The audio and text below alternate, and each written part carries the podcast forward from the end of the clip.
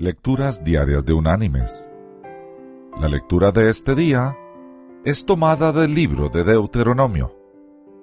Allí en el capítulo 8 vamos a leer el versículo 18, que dice,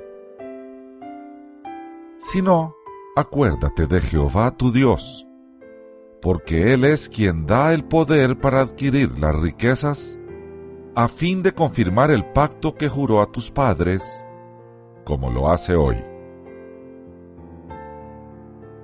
Y la reflexión de este día se llama El papá rico y su hijo.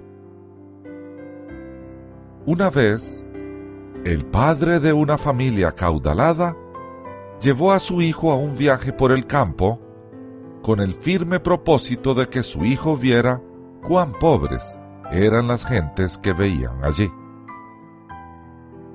estuvieron por espacio de un día y una noche completos en una granja de una familia campesina muy humilde. Al concluir el viaje y de regreso a casa, el padre le pregunta a su hijo, ¿Qué te pareció el viaje? Muy bonito, papá. ¿Viste qué tan pobre puede ser la gente? Sí, ¿Y qué aprendiste? Vi que nosotros tenemos un perro en casa. Ellos tienen cuatro. Nosotros tenemos una piscina que llega hasta la mitad del jardín. Ellos tienen un arroyo que no tiene fin. Nosotros tenemos unas lámparas importadas en el patio. Ellos tienen las estrellas.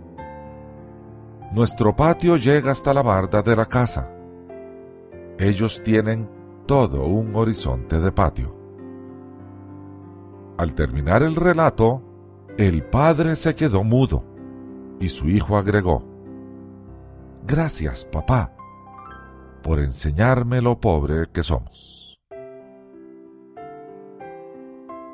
Mis queridos hermanos y amigos, la clave de estar en paz reside en fijarse más en lo que tenemos y menos en lo que nos hace falta.